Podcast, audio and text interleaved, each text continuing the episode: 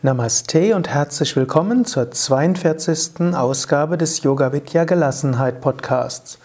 Mein Name ist Sukadev, Gründer und Leiter von Yoga Vidya www.yoga-vidya.de.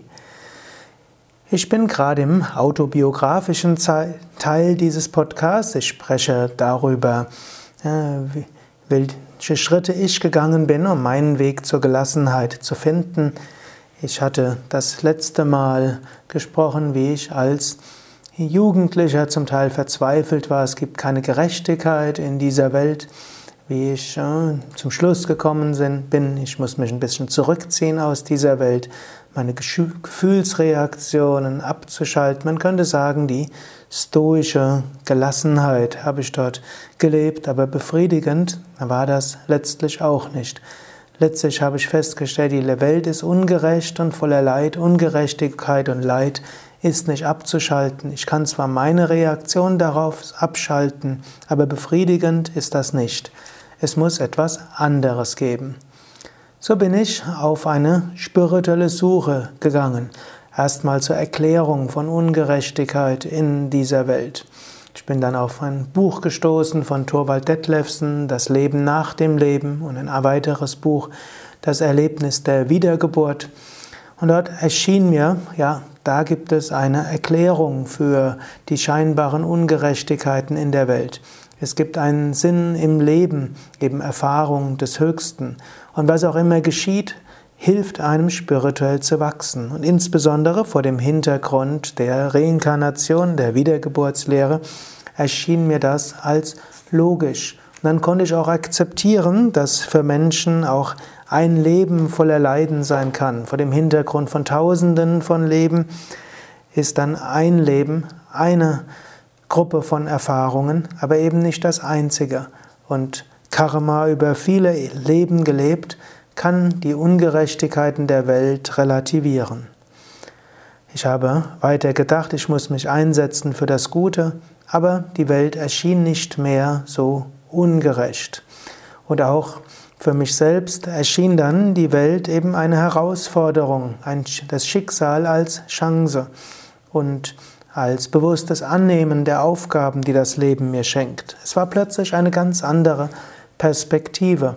Mit einem Schlag war diese Frustration, Ohnmachtsgefühl und Ärger über die Ungerechtigkeiten in der Welt weggeblasen. Ich dachte dann natürlich, ich müsste die ganze Welt davon überzeugen, insbesondere meine Verwandten. Ich war ja erst 16, als ich zu diesen Büchern gekommen bin, 16, 17. Aber ich merkte dann auch, mein Leben sei ausgerichtet, um das Höchste zu erfahren. So begann ich mit spiritueller Praxis, denn ich lernte dort auch in diesen Büchern und in Büchern des Buddhismus, Büchern aus dem Yoga, aus der christlichen Mystik, Bücher aus der westlichen Esoterik. Dort bekam ich viele Hinweise für Praktiken und anhand eines Buches arbeitete ich an der systematischen Herrschaft über den Geist, denn Herrschaft über den Geist sollte ja dann zur höchsten Verwirklichung führen. So nutzte ich Techniken wie Affirmationen, Visualisierung, nutzte Meditationstechniken und andere auch Disziplinierung, hm, kann sagen, vom heutigen Standpunkt aus waren es vielleicht altmodische Bücher, da ging es aber darum, den Geist zu disziplinieren. Eine interessante Technik war auch systematisch tun, was der Geist nicht will, solange bis er es will. Es gehörte dazu ein geregelter Tagesablauf. Es gehörte dazu, kalt zu duschen, auch ohne sich vorher warm zu duschen. Es gehörte dazu, Fasten, Beschränkung, des Schlafes und auch im kleineren Sinne Belohnung und Bestrafung des Geistes für ja, das, was er mitmachte oder auch nicht machte. Ich merkte, so es gelang mir bis zu einem gewissen Grad, den Geist unter Kontrolle zu bringen. Ich konnte den Geist etwas ruhiger machen. Ich konnte insbesondere den Ärger beherrschen und ich lernte auch andere Gefühlsregungen des Geistes zu beherrschen und ich lernte auch meine Wünsche zu beherrschen und ich lernte auch, dass ich durchaus mein Leben sehr genau meistern konnte. Aber mein Geist war trotzdem unruhig. Auch wenn ich Wünsche, Ärger und Ängste beherrschen konnte und mich dazu bringen konnte, Dinge zu tun, auch die ich nicht mochte, in der Meditation selbst waren umso mehr Gedanken da.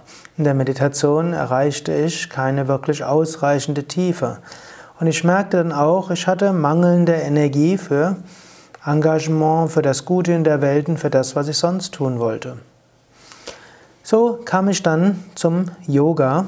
Im Yoga gab es dann eine intensive spirituelle Praxis, aber die weniger auf Herrschaft des Geistes, auf Disziplinierung ausgerichtet war, sondern spirituelle Praktiken, die Energie geben, die letztlich auch Freude geben, die Inspiration geben. Ich praktizierte viel Meditation, intensive Atemübungen und Yogastellungen und über diese intensive spirituelle Praxis und letztlich auch Energieerweckungsphänomene und Kundalini-Yoga-Erweckungsphänomene wurde auch der Geist ruhiger in der Meditation. Ich machte tiefe spirituelle Erfahrungen und hatte viel Energie im Alltag, auch einen klaren Geist. Da dachte ich, jetzt habe ich meinen Weg gefunden. In dieser Phase letztlich von spiritueller Euphorie, von viel tiefer Freude und letztlich auch einer Gelassenheit, die durch äh, äußere Dinge nicht mehr aus der Ruhe zu bringen war. In dieser Phase dachte ich, so muss es nur weitergehen, dann folgt bald die Erleuchtung.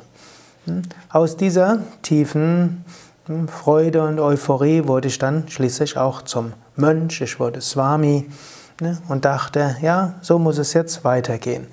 Die Energie, die ich hatte, setzte ich auch zum uneigennützigen Dienen ein. Ich hatte ja auch eine Yogalehrerausbildung gemacht. Ich wurde äh, Mitarbeiter in, ein, in Yoga-Zentren, war inzwischen Schüler eines indischen Meisters, äh, folgte ihm eben auch als Mönch. Dann aber nach einer Weile merkte ich, Emotionen und Gemütszustände kommen trotzdem wieder.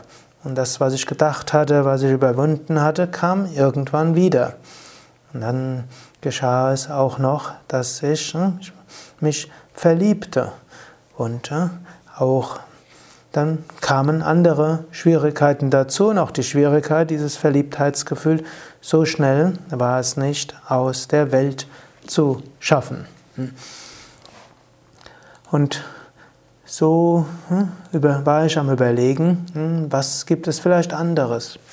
Und selbst wenn es gelang, den Geist zur Ruhe zu bringen, war das dann nach einer Weile dann doch ein mittelmäßiges Gefühl.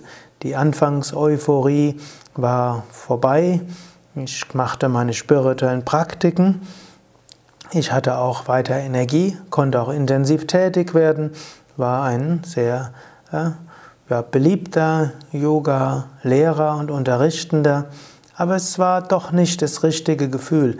Ich hatte inzwischen eben hm, die meisten Wünsche unter Kontrolle, ich hatte die meisten Emotionen unter Kontrolle. Auch hm, irgendwie gelang es mir dann auch, hm, über diese Verliebtheitsgefühle hinauszuwachsen und meine Gelübde zu halten. Aber dann war es dann irgendwo ein mittelmäßiges Gefühl. Mir gelang es, den Geist zur Ruhe zu bringen, die Mischung aus Kontrolle, aus hm, was ich schon vorher gemacht hatte, worüber ich die letzten Podcasts gesprochen hatte und intensiver Praxis. Aber dennoch, es war Mittelmäßigkeit und Mittelmäßigkeit mochte ich schon mal gar nicht. Hm, ich hatte ja Hermann Hesse, Steppenwolf und andere Bücher gelesen. Hm, und das intensive Erleben durch intensive Pranayama-Praxis war so auch nicht dauerhaft aufrecht haltbar. Ich war als Yogalehrer tätig und ich habe festgestellt, anderen gelang es noch erheblich weniger, ihren Geist zu beherrschen. Wenige sagen nach einigen Jahren der Übung, dass sie ihren Geist wesentlich besser unter Kontrolle haben als vor einigen Jahren.